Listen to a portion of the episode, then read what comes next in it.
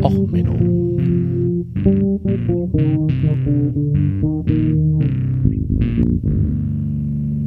Der inkompetente Podcast über Dinge aus Militär, Technik und Computer, die so richtig in die Hose gingen.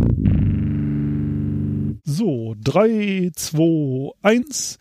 Herzlich willkommen zu Och Menno, dem Podcast für alles, was Militär, Technik und sonst wo so richtig in die Hose gegangen ist.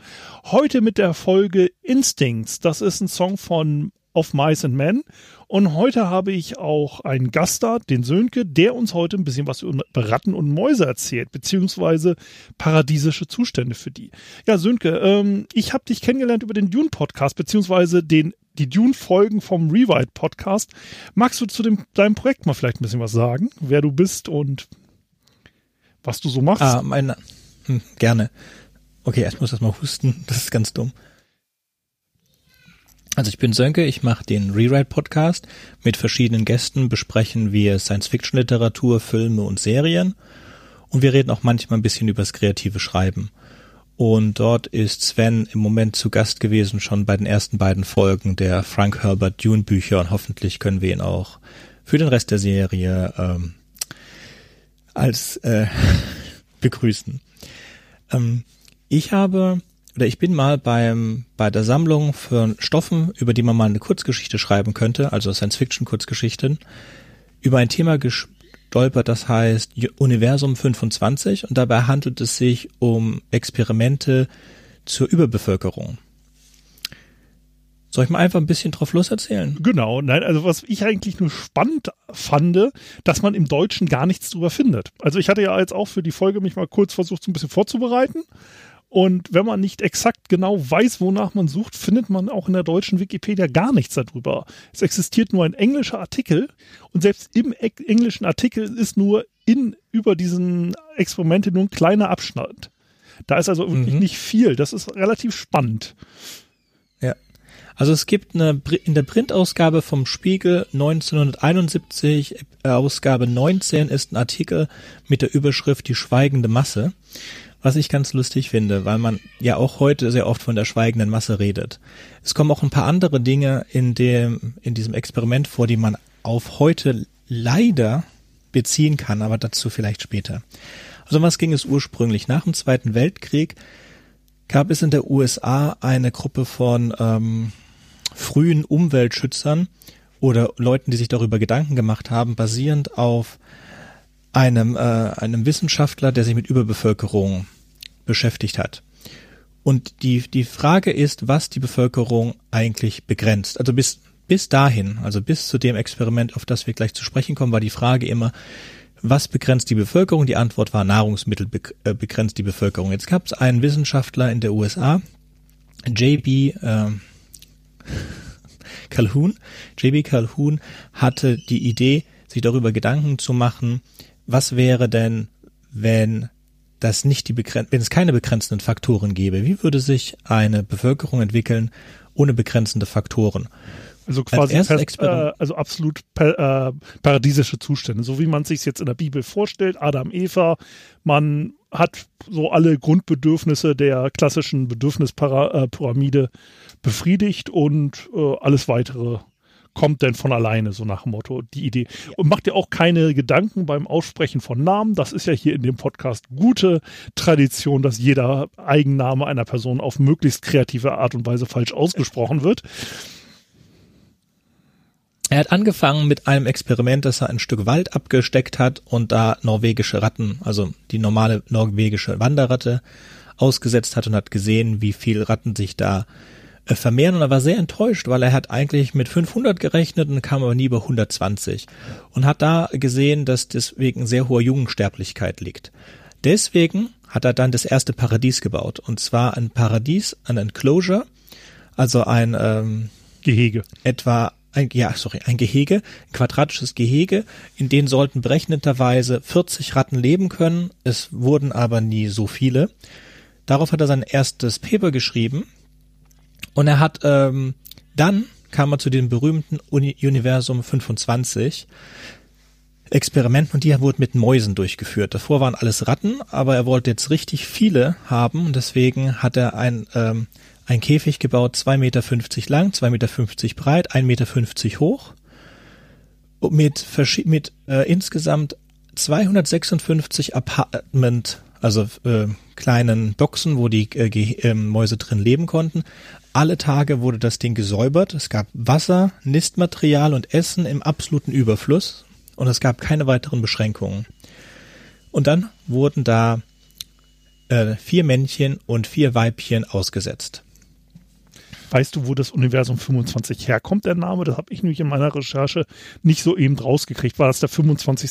Versuch, den er gemacht hat? Oder? Genau, ist genau wie mit Covid-19. Das ist nicht, das ist, äh, nein, Quatsch, in Covid-19 ist es halt nicht so. Es ist das Covid-19, weil es im Jahr 2019 äh, gefunden wurde und es heißt nicht Universum 25, weil es äh, 1925 gemacht wurde. Er hat das 25 Mal den, den Versuch wiederholt und die Aufzeichnungen, die wir jetzt haben, sind sind die Beschreibungen des letzten Experiments, des Experiments äh, 25. Genau. Es gibt also Universum 1 bis Universum 25. Das steht so auch in dem deutschen Artikel drin. Genau, also für alle, die ähm, sich jetzt denken, oh Gott, ne, die aktuelle, das aktuelle Jahr ist so schlimm, ich möchte in einem Paralleluniversum. Also wenn man die Universum 25 jetzt als Vorbild nimmt, ähm, na gut, äh, darauf später mehr.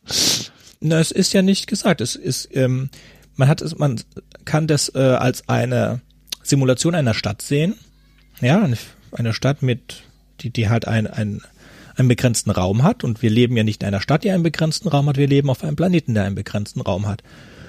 Und wie gesagt, früher, die Gefahr, die früher gesehen wurde, war immer, das Wachstum der Bevölkerung ist exponentiell. Das ist der Fall. Ja, wir haben 7,77 Milliarden im Moment. Äh, 19 irgendwas waren es 1,25. Äh, ich glaube 1860 oder so. So, das steigt also auch exponentiell, dass wir beim Ende des Jahrhunderts sind wir auf 13 Milliarden Menschen auf diesem Planeten. Und wir könnten auch locker mit unserer Technologie, die wir bisher haben, 20 Milliarden ernähren, also kein Problem da. Aber was, vielleicht kommen wir gar nicht so hoch, weil Calhoun kam auch nie so hoch. In diesem, diesem ähm, Ort, den er da hatte, hätten theoretisch locker gut 2200 Mäuse leben können. Es ist aber nie passiert. Und zwar, was passiert ist, ist also die, die Mäuse äh, brauchten erst mal ein bisschen Zeit, um sich, um sich dran zu gewöhnen und, um die ersten Kinder zu machen. Und danach hat sich die Bevölkerung alle 55 Tage verdoppelt. Ja, weil die Kinder der Kinder immer wieder Kinder bekommen haben. Mhm. So, und wir hatten dann vier Phasen. In der ersten Phase, die nannte er die Adjustment Phase, da musste sich erst einmal eine Grundbevölkerung etablieren und eine Grundhierarchie, das sind die Tage 0 bis 104. Dann die Expansion äh, oder Exploration, das sind die 104 bis 315 Tage. Und dann begann die, äh, die Aufspaltung. Ja, also die Aufspaltung der Bevölkerung. Und zwar hat er festgestellt, dass sich die Bevölkerung in verschiedene Teile auf äh, ähm, ich glaube, man kommt am besten gleich in die, in die Erklärungsphase, warum das passiert ist. Wenn in der, in der sozialen Hierarchie der Mäuse kein Platz mehr gibt, warum gibt es keinen Platz in der sozialen Hierarchie? In perfekten Umgebungen leben die Mäuse länger. Also gibt es eine Gruppe von alten Mäusen, die ihr ganzes Leben lang keinen Platz in der Hierarchie bekommen haben, weil niemand ist der, äh, niemand gestorben ist, dessen Platz in der Hierarchie sie nach äh, aufnehmen konnten. Und es gibt auch junge Mäuse, die auch keinen Platz in der Hierarchie bekommen, weil man sie einfach nicht reinlässt. Also Und diese Mäuse man kann es jetzt auch wieder vergleichen, naja, die Vergleiche auf die Realität, die sparen mach. wir uns vielleicht für später, glaube ich. Nö, kann, mach gleich. Das sind so wirklich so ein paar Sachen, habe ich gedacht, ja, ja, ich kenne Leute, die, die nee. wählen eine bestimmte Partei, die gehören garantiert dazu. Ja, ja, das erinnert auch so ein bisschen an so diese Nachkriegs-Immobilienmarktsituation. Also wir suchen ja seit Ewigkeiten mal nach einer Möglichkeit, ein Haus in Kiel zu kriegen. Vorher auch in den mhm. anderen Orten, wo ich gewohnt habe.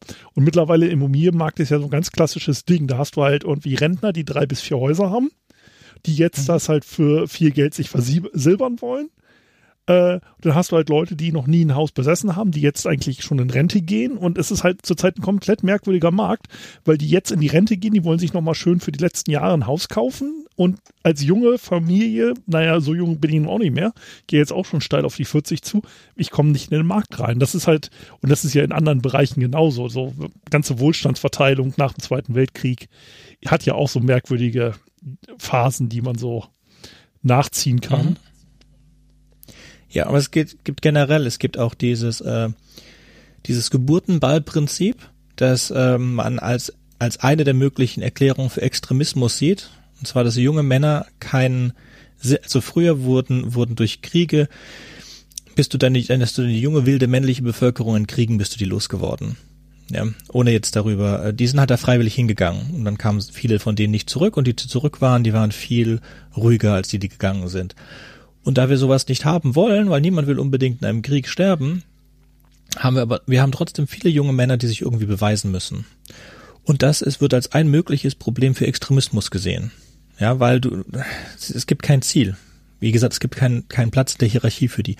Um zurückzugehen zum Experiment, wir waren ja ganz einfach, sie gewöhnen sich ein Phase äh, 1, sie fangen an, Kinder zu bekommen, Phase, Phase 2. Was jetzt am Ende Phase 2 nach etwa 600 von 2200 möglichen Mäusen passiert, ist halt, dass die Mäuse, die normalerweise weggegangen wären, das Revier gewechselt hätten und da neue Hierarchien aufgezogen, die können das nicht, weil es ja voll. Das ist die, die Stadt hat ja Wände, kommt man nicht raus. Und diese werden dann zu Außenseitern, also die Besten unter denen, die da sind, äh, erkämpfen sich die Plätze in der Hierarchie, die anderen werden zu Außenseitern und die beginnen sich sozial abzukoppeln. Ja, sie äh, werden so zu Einsiedlern. Im Japanischen nennt man das Hikikimori und äh, oder oder Kellermenschen hier in Deutschland auch. Und ähm, die neigen auch zu aggressiven Verhalten gegeneinander aber äh, greifen in die Hierarchie außerhalb eigentlich nicht ein. So, es beginnt natürlich dann auch mit Aggression gegen, äh, gegen, gegen die Jungen und so weiter. Äh, was auch passiert ist, dass die schwangeren Weib äh, sich abgrenzen und auch die verlieren, die auch außerhalb der Hierarchie stehen, verlieren scheinbar den Instinkt und kümmern sich immer weniger um die. Also sie bauen weniger gut Nester, äh, vernachlässigen die Brut, äh, vernachlässigen sich darum, um ihren Nachwuchs zu kümmern und so weiter, was das Ganze verschlimmert. Bis wir dann in eine Phase eintreten, in der die Kolonie ausstirbt, in der wir haben wir äh, wir haben die sogenannten Schönlinge. Das sind äh, Schwätzer, Mäuse, die sich oder oder selbstverliebte Mäuse, die sich nur um sich selber kümmern und ihr eigenes Aussehen, aber keinerlei Interesse an irgendwelcher Nachwuchs, also keine sexuelle äh, äh, Aktivität zeigen. Und das gilt auch für die, äh, die Weibchen. Und dann haben wir immer noch die Einsiedler, also beziehungsweise dann haben wir die Einsiedlerweibchen, die halt auch sich so weit wie möglich von allem wegfangen und dann nach etwa ein paar hundert Tagen ist das letzte lebende Männchen, das sich hätte vermehren können, aber nie vermehrt hat, ausgestorben und dann geht die ganze, ganze Bagage den Bach runter. Aber interessant ist ja an der Geschichte eigentlich, dass du, die haben ja mehrere Räume gehabt. Und so, wenn man so die Sci-Fi-Literatur so liest und so, dann hast du das ja auch, wie hieß denn das, Bibliotheksuniversum oder wie hieß, ein Sci-Fi-Buch, da hat es dann halt so quasi ein riesen Herrenhaus quasi unbegrenzt viel Zimmer und in jedem Zimmer hat sich dann irgendwie so eine Kolonie an Menschen niedergelassen. Also ähm, mhm. so, wo dann halt jeder Raum hatte so seine eigene Kultur und seinen eigenen kleinen Stamm. Und das hätte man ja auch erwarten können, weil die Mäuse hatten ja genug Räume zur Verfügung. Das waren, ich weiß gar nicht, wie viele Räume er jetzt da hatte. Äh, 206, das ist diese Computerzahl. Genau, und er hätte halt. Die Farben früher. Genau. 256. Er hätte also quasi, man hätte ja erwarten können, okay, pro Familie, jede Familie sucht sich einen Raum. Und dann hast du halt immer pro Raum einen Clan. Aber scheinbar hat es ja in dieser quasi abgeschlossenen Welt immer quasi einen dominierenden Clan gegeben, ne? Oder wie muss man das verstehen? Weil sonst wäre ja die Hierarchie verteilt auf 250 Stämmchen.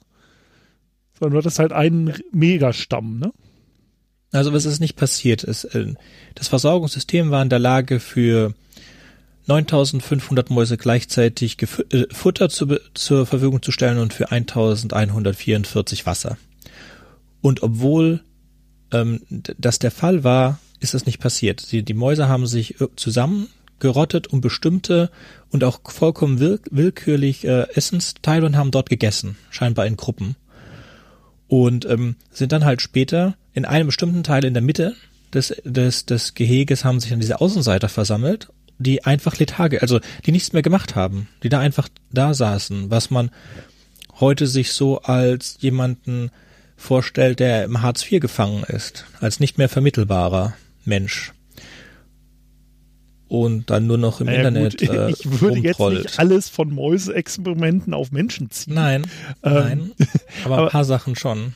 Ja, ja, klar. Nein, aber jetzt im Extremen. Im Extremen Ja. kann man sich das so vorstellen. Also es gibt ja so diese Gruppe, die absolut nichts tun, die gar nichts tun. Dann kommen dann die, die in der Hierarchie sitzen, die Großen, die kommen dann dahin und ähm, hauen die und beißen die und die beißen sich auch selber. Dann haben wir die Verzwei die, die Weibchen, die äh, verlieren langsam ihre Fähigkeit, sich um ihren Nachwuchs zu kümmern. Und gibt es Kannibalismus, sowohl unter den Außenseitern als auch unter den äh, Einsiedlerweibchen. Und dann gibt es diese äh, Narzissten, diese Schönlinge, die sich da herausbilden. Und ähm, die normalen Hierarchien verschwinden komplett. Was er dann am Ende getan hat, immer bei seinen Experimenten war, auch schon bei dem mit den Ratten, er hat von den Überlebenden wieder äh, vier Männchen und vier Weibchen genommen, die noch am gesündesten waren, und hat die in ein neues, leeres äh, Gehege getan. Also wollte das Ganze neu starten. Und das hat nicht geklappt. Das hat in keinem Mal geklappt. Ja, wobei sich da auch natürlich die Frage stellt, rein biologisch, wenn das jetzt immer vier Männchen, vier Weibchen sind, hast du ja auch irgendwann Inzestprobleme. Also, dass die ja einfach keinen großen Ja, das hast du mit haben. diesen Mäusen immer. Ja, das, das sind aber diese ganzen Medizinmäuse immer. Also ich kenne jemanden, der mal da gearbeitet hat, die, die genetische Varianz von denen ist eh minimal. Das ist auch mit Absicht. Du züchtest die ja teilweise für das. Also das ist so eine Spezialstandardmaus, diese weiße Labormaus. Das ist in Ordnung. Ja, und das erinnert mich, oh, ich hatte es eben ähm, so ein bisschen mit diesen Experimenten. Ähm, bei Mythbusters hatten sie das ja, da haben sie mal ausprobiert, ob eine Maus äh, was nährhafter ist, ähm, die Cornflakes oder die Cornflakes-Verpackung. Und da haben Mhm. sie ja dann irgendwie Labormäuse mit dieser Verpackung gefüttert und dann übers Wochenende sind sie weggegangen und haben festgestellt, danach hatten sie halt nur noch eine sehr dicke Maus äh, im Käfig.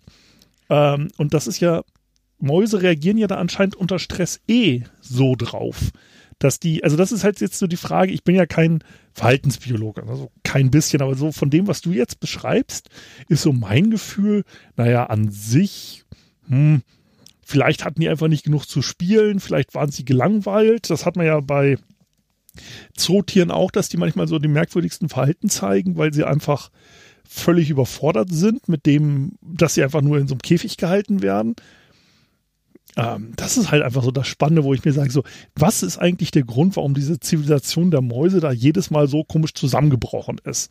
So nach dem Motto, war es zu wenig Platz, war es zu viel einfach quasi Essen, dass sie halt keinen Anspruch mehr hatten und das ist eigentlich das Also Spannende. da, wir, genau, wir kommen da in die, in die zwei großen Lager, die es gibt. Es gibt das, das Lager, zu dem Calhoun auch selber gezählt hat und hat, die sagen, das ist ein Modell für alle Säugetiere, auch für uns. Und dann gibt es die Leute, die sagen, das ist kein Modell für uns. Das funktioniert zwar nachweislich mit Ratten so, mit, sorry, mit Mäusen so. Und die, die brauchen auch, ich bin jetzt, hab selber keine Tiere, habe auch keine Ahnung von Tieren, habe auch keine Lust, Tiere zu haben und schon gar keine Mäuse. Aber so viel ich weiß, brauchen diese Labormäuse jetzt keine Spielzeuge und leben trotzdem ihr, ihr Leben. Äh, müsst ihr mal nachgucken, wie lang das ist. Und die haben ja auch offensichtlich länger gelebt. Und sie haben sich auch halt bis zu einer, bis zur Phase C normal verhalten. Also es, äh, es wurde ja 25 Mal wiederholt. Solange es Plätze in der Hierarchie frei gab, war alles in Ordnung. Sobald es keine Plätze in der Hierarchie mehr frei gab, ähm, kamen die Probleme. ja, was so, ich da dann nur, in den was mich da nur jetzt frage, ist halt, sorry, dass ich damit unterbreche, aber wie weit müsste man jetzt die Räume auseinander machen mit den Füttermaschinen, dass sie halt dann anfangen würden, okay, sie spalten sich in differenzierte Hierarchien auf, so als wissenschaftlich, wenn ich sage, okay, äh, jede meiner, ich sag mal, ich ernähre mich nur von McDonalds und ich kriege überall kostenlos McDonalds und ich habe 30 McDonalds zur Auswahl, die ich alle bequem zu Fuß erreichen kann. Na klar, wird sich dann irgendwann ein Lieblings-McDonalds rauskristallisieren und quasi ich werde mit meiner Familiengruppe daher zu diesem Lieblings-McDonalds oder zum Lieblings-Nahrungssynthesizer hinlatschen.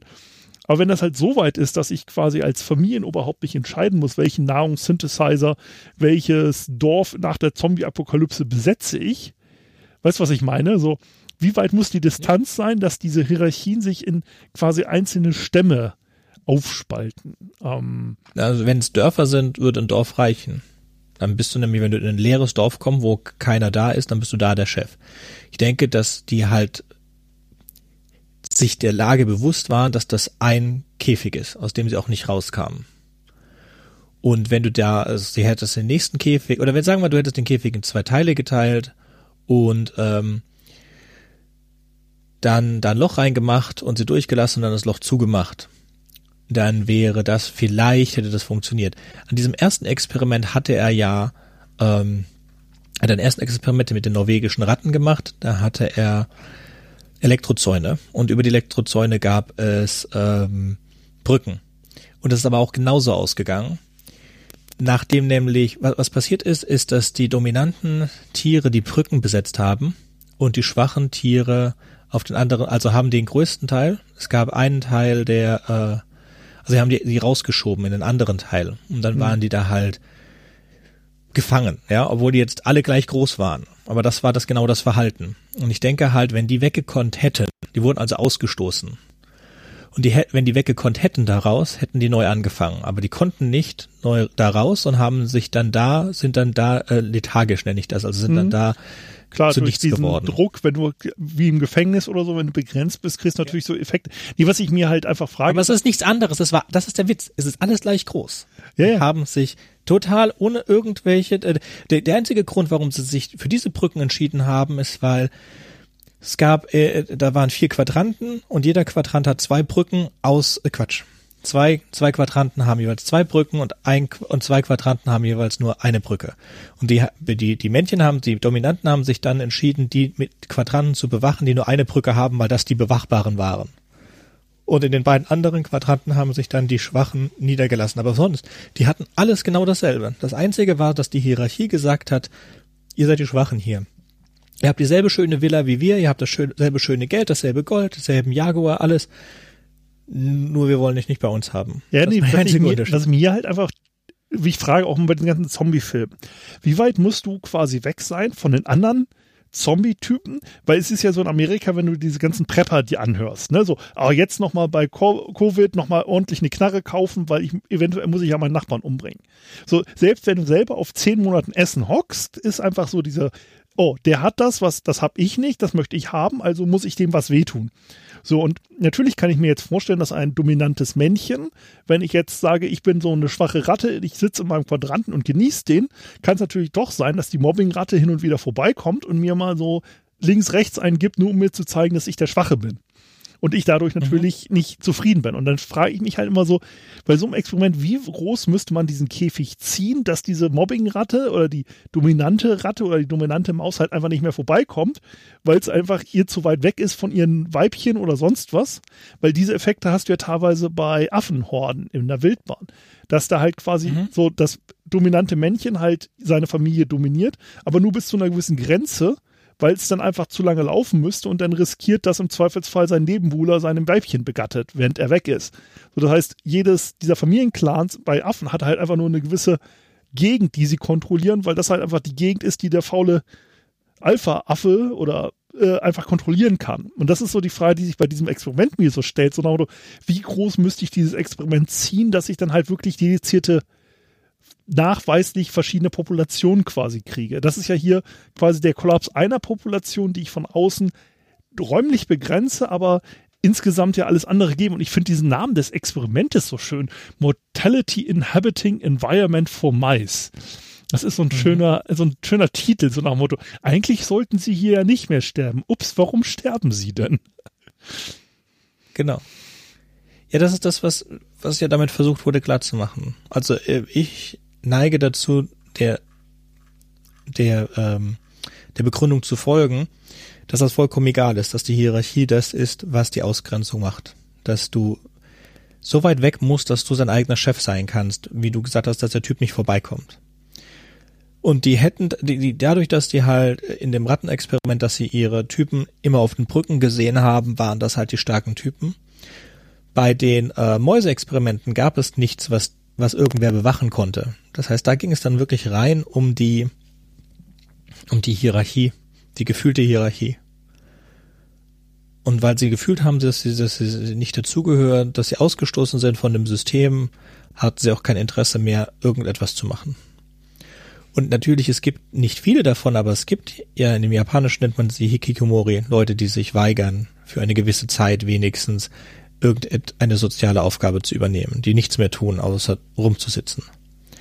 Und es ist ja eine sehr geringe Anzahl an diesen Menschen, aber es gibt es bei uns auch. Äh, es wurde dann später, also erst einmal, wie gesagt, zwei Gruppen. Eine Gruppe sagte, das kann man auf Menschen anwenden, das kann man nicht auf Menschen anwenden. Und dann gab es mehrere Experimente mit Menschen. Und die haben dann unterschieden zwischen physikalischer Dichte von Menschen und sozialer Dichte von Menschen. Also zum Beispiel ist in Tokio die physische Dichte von Menschen viel höher als in, weiß nicht, Berlin oder Köln. Trotzdem benehmen wir uns alle wie Menschen. Und man hat dann äh, Experimente beziehungsweise einfach Forschung in, in äh, Orten festgestellt, wo die soziale Dichte sehr eng ist, also in äh, Studentenwohnheimen und in Gefängnissen. Und dort hat man dann ähnliche Verhaltensweisen vor allen Dingen in Gefängnissen festgestellt wie in den Universum 25. Also es gibt bei Menschen auch diese Typen, wenn es eine soziale, eine sehr hohe soziale Dichte gibt. Hm. Ich finde den englischen Titel dafür so nett, auch Behavioral Sync. Wie kann man es auf Deutsch sagen? Ver Verhaltens Verhaltenssenke. Verhaltenssenke das ist halt so ein merkwürdiges Verhalten, dass die, dass Individuen dazu neigen, zu anderen Individuen sich hingezogen zu fühlen. Das merkt man jetzt auch in der heutigen Zeit ganz massiv, dass ja Leute jetzt sagen, oh, ich mache hier mal eine Grillparty. Ich weiß, das ist gefährlich, aber ich muss jetzt halt einfach wieder Leute sehen. Das ist schon, ja, es ist ein spannendes Thema. Es ist super düster, aber irgendwie schon spannend und eigentlich auch ein echt spannendes Thema so von der Forschung her. Und ähm, ja, es ist. Also wie. Mhm. Ich kann es noch nicht so richtig in Worte fassen. Also ich finde es halt faszinierend, aber es ist halt auch echt erschreckend, wie das jedes Mal schief geht und wie da jedes Mal diese Zivilisation zusammen klappen und halt, dass man halt sagt, okay, rein rechnerisch müssten so und so viel tausend Mäuse in diesem perfekten Lebensumfeld leben können und äh, man sieht das ja auch mit dem perfekt designten, zum Beispiel Open Space Büros, ne? so, oh, es müssten so und so viele Leute hier ungestört arbeiten können und im Endeffekt stellt man raus, also an Arbeit ist da nicht mehr zu denken oder auch perfekt designte Apartmenthäuser oder ähnliches. Ähm, ist schon spannend. Also der Behavioral Sync äh, bezeichnet den Übergang von destruktivem Verhalten in einer Situation von Überbevölkerungs Bevölkerungsdichte. Also wenn dann von den normalen hierarchischen Verhalten sich diese anderen Verhalten herausbilden. Und jetzt kann das natürlich jetzt nicht komplett auf auf äh, Menschen umdeuten, aber wir haben schon sehr viel unlogisches Verhalten. Also, sagen wir, der Behavioral Sync ist das erste erforschte unlogische Verhalten, wie du es gerade genannt hast, bei äh, Nagern. Und wir haben ja viele von diesen unlogischen Verhalten. Das Glauben an Verschwörungstheorien, also in einer bestimmten Art und Weise, das Glauben an Verschwörungstheorien hat auch einen Sinn, bla, aber für, für die Mehrheit aller Menschen, die das durch, durch äh, raffen, halt nicht. Und äh, das ist jetzt kein Behavioral Sync, aber das ist was ähnliches, also etwas man nicht erwarten hatte. Man würde ja erwarten, dass man in der Lage ist, jeder Person zu erklären, warum die Erde nicht flach ist. Und dann hast du dieses andere, diese anderen Sachen wie äh, Dunning-Kruger-Effekt und ähm, Decision Bias. Also Dunning-Kruger-Effekt ist, dass Menschen, je dümmer Menschen, oder vereinfacht ausgedrückt, je dümmer Menschen sind, je eher glauben sie, sie sind klug. Und je klüger Menschen sind, je eher glauben sie nicht daran, dass sie so klug sind. Und äh, Behavior, äh, sorry, Decision Bias ist, wenn ich einmal eine Entscheidung getroffen habe, dann habe ich ein größeres Problem von dieser Entscheidung noch einmal Abstand zu nehmen. Also habe ich mich jetzt entschieden, diesen Kuchen zu essen, dann war das eine gute Idee, diesen Kuchen zu essen. Egal, wie schlecht der geschmeckt hat und ob die Sahne verfault war und was auch immer. Aber ich habe halt diese Entscheidung getroffen. Wir sind nicht gut in der Lage dazu, wenn wir eine Entscheidung getroffen haben, die nochmal rückgängig zu machen was mich jetzt halt einfach wundert, wie bist du auf dieses Universum 25 gekommen in, in der Rolle als äh, Sci-Fi-Autor? Na gut, die Frage äh, beantwortet ja. sich schon selber, wenn man drüber nachdenkt. Raumstationen, ähnliches, ja, okay. Genau. Ja, für mich, für mich ist das der Wel die Welt. Ich finde, ich, ich denke durchaus, dass es, ich hatte es dir gerade im Vorgespräch gesagt, ich mache gerade auch eine Liste von Dingen fürs Fermi-Paradox. Das Fermi-Paradox ist, ähm, hat ein italienischer äh, Astro Astronom gesagt, warum, wo sind die ganzen Aliens? Das war der Ausspruch, der dann das Fermi-Paradox begründet hat. Wir haben fast unendliches Weltall und mit unendlich vielen Sternen und unendlich vielen Planeten, aber wir kennen keine andere intelligente Spezies außer uns. Und dann gibt es einen Haufen mögliche Begründungen dafür. Und jetzt können wir es ganz extrem machen, wenn jetzt wir haben ein, ein, ein geschlossenes Gehege, das ist die Erde, von dem wir nicht weg können. Und wenn wir dann tatsächlich eine Bevölkerungsdichte erreichen, eine soziale Dichte, und dann unsere Bevölkerungs-, unsere Sozialstruktur zerfallen würde, dann würden wir aussterben. Das ist eine mögliche Erklärung für, warum wir keine Außerirdischen getroffen haben, weil sie alle diese Bevölkerungsdichte über, überschritten haben und dann ausgestorben sind. Ist jetzt keine gute und es ist auch keine verbreitete. Mir fiel nur gerade eben ein, in einem Vorgespräch, dass das auch passen würde als ein möglicher Grund. Ja. ja. Es gibt hundert andere Gründe für, warum wir keine Außerirdischen kennen oder bis jetzt nicht kennen. Ja, äh, außerdem gibt es einen Zeichentrickfilm dazu. Der hat mich total verstört. Der heißt im Original The Secret of Nim. Ähm, der Herr Calhoun hat das Ganze im, im, dieses ganze Experiment gemacht im NIM, National Institute of Mental Health. Und äh, das war also damals schon so im, im, im, im, im öffentlichen Bewusstsein, dass es jemand für notwendig gehalten hat, da einen Zeichentrickfilm für Kinder zuzumachen, den ich, als ich ihn mal gesehen habe, als Kind extrem verstörend fand. Der deutsche Titel ist jetzt nicht The Secret of Nim, sondern Mrs. Basil Dings da die und Geheimnis das Geheimnis von dem. Aber irgend, ja. Moment, irgendwas Besonderes war an dem Film. Ich habe den irgendwie in, in einem anderen Podcast, irgendwas war mit dem, die Geheimnisse von Nim. Der hatte irgendeine Besonderheit. Oh, ich weiß es nicht mehr. Jetzt, wo du es erwähnst, äh, ich hatte es in irgendeinem Film äh, Podcast mal gehört. Ich weiß, irgendwas war Besonderes damit. Ähm, Abgesehen davon, dass er sich auf das Universum 25 bezieht. Also nicht wirklich. Er bezieht sich auf das NIM und auf Experimente, die im NIM gemacht worden sind. Und in dem Film geht, äh, wird dann gesagt, es wurden intelligenzsteigernde Experimente mit den Mäusen gemacht. Aber es ist, es ist, ich fand ihn sehr verstörend als Kind. Ich konnte ihn jetzt leider auch auf die Kürze nicht nochmal auftreiben, um ihn zu sehen. Ähm, ja. Ja, also irgendwas, irgendwas war damit. Ich glaube, das waren so eine der der Start, die von, ach ja, jetzt, die sind halt von äh, Disney, haben die aufgehört, um ihre eigenen Stories zu machen. Irgendwas war damit. Mhm. Ähm, ja. Und was war, ich glaube, äh, irgendein, da gab es halt irgendwelche richtig äh, komische, ach ja, und Will Wheaton hat mitgespielt. Genau. Jetzt, wo ich es nochmal nachlese. Also, wie gesagt, irgendwie so ein ganz merkwürdiger Film äh, mit einer ganz merkwürdigen. Ich glaube, das war Geschichte und ja, wenn man in die Bilder reinguckt, man kennt so diese Animationsbilder, die sind halt auch so ganz eigen. Also die Secrets of Nim hat halt so im Internet, man sieht die immer mal wieder an einem vorbeihauen, aber nur in so Meme-Form. Also es ist so ein, scheint in Amerika einen ganz massiven Eindruck hinterlassen zu haben, dieser Film. Ähm, da waren ja auch die Experimente. Also es ist zu erwachsen und gleichzeitig pen, äh, auch zu kindisch. Also der Film weiß nicht genau, was er will. Es gibt ja andere Sachen wie dieser, der kleine Toaster oder so heißt er, glaube ich, in Deutsch.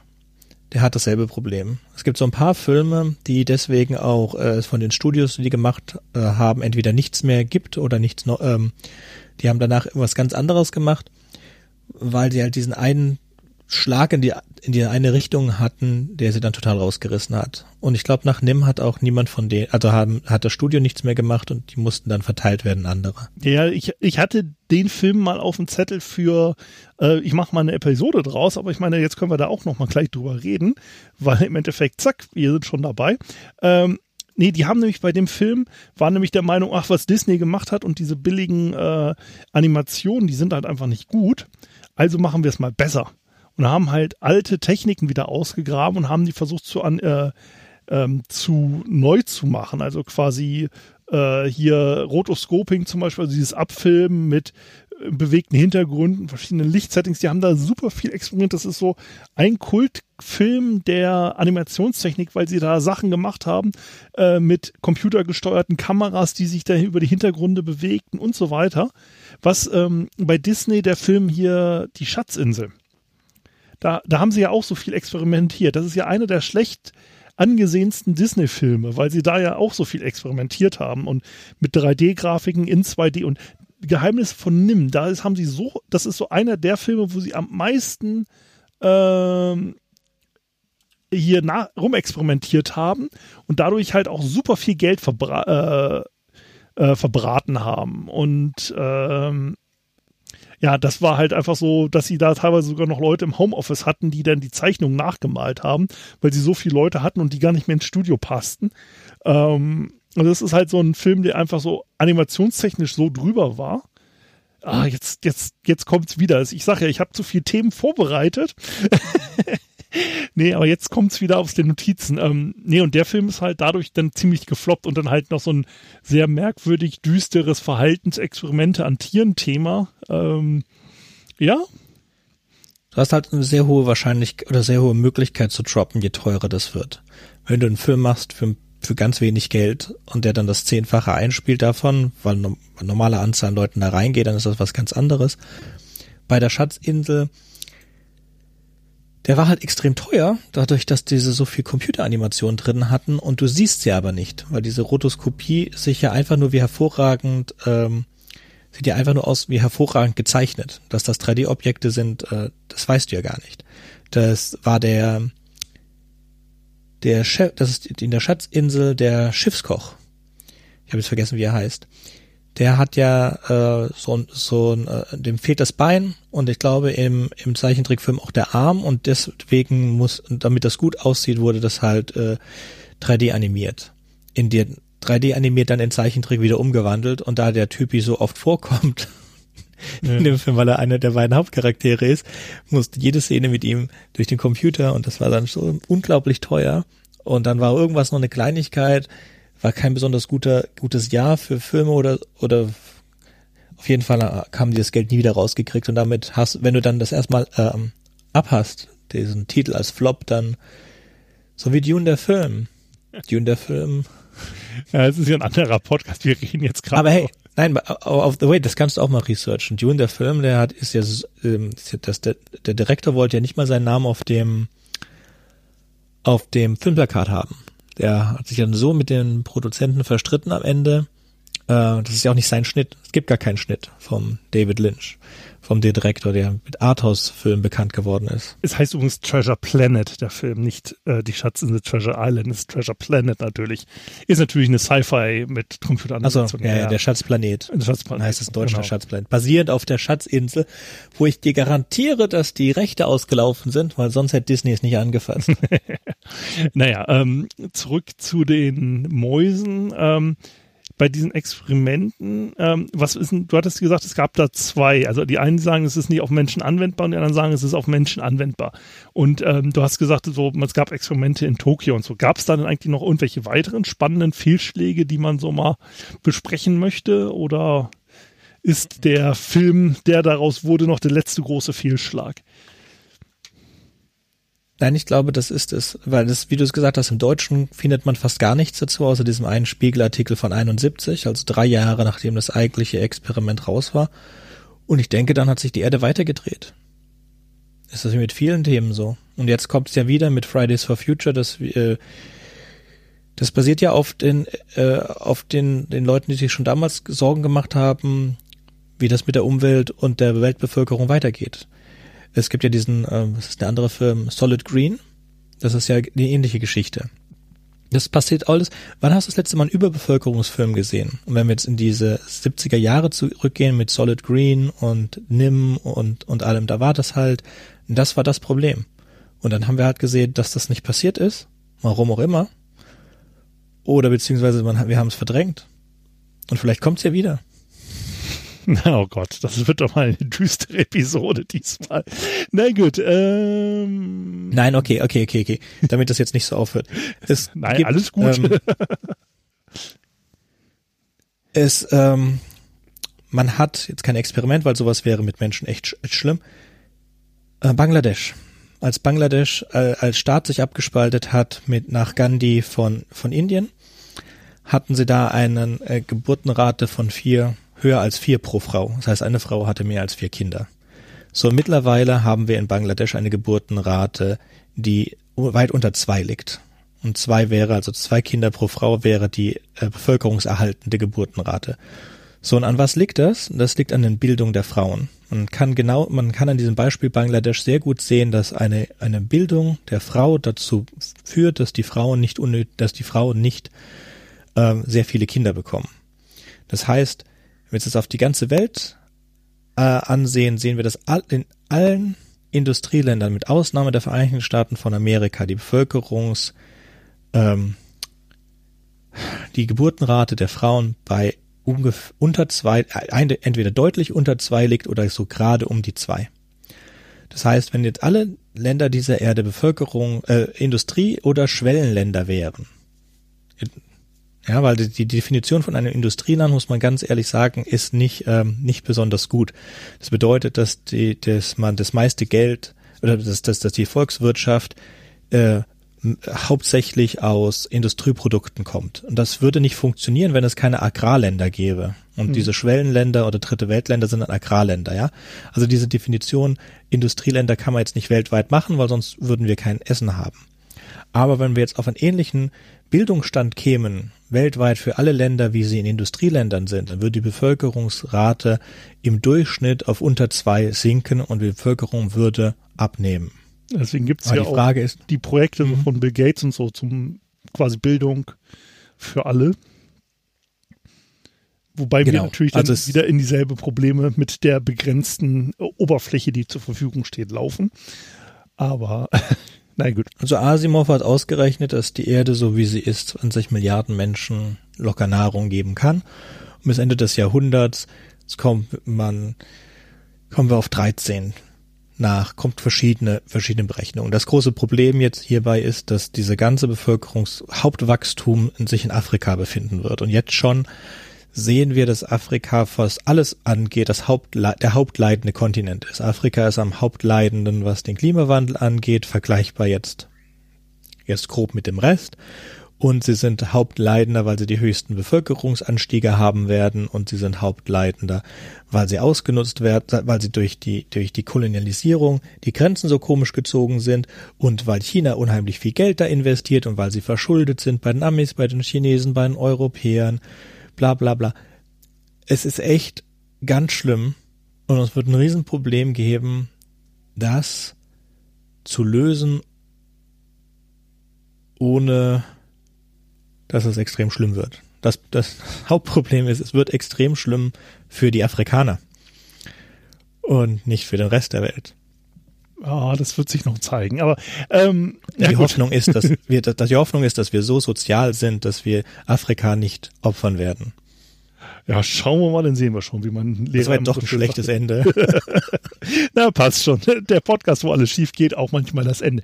Da bedanke ich mich erstmal bei dir. Ähm, wie gesagt, man kann mehr von dir hören beim Rewrite Podcast. Die Links sind unten in der Show Notes. Ja, und ansonsten quäle ich mich jetzt mal wieder durch den nächsten Band von Dune und wir hören uns dann zusammen entweder wieder bei Dune oder mit der nächsten aus der Sci-Fi inspirierten Fail-Story. Man weiß nicht, was vorher kommt. Also danke erstmal an dich und dann ähm, alles Gute, bleibt gesund, bis zum nächsten Mal. Alles Gute. Ciao, ciao. Ciao, ciao.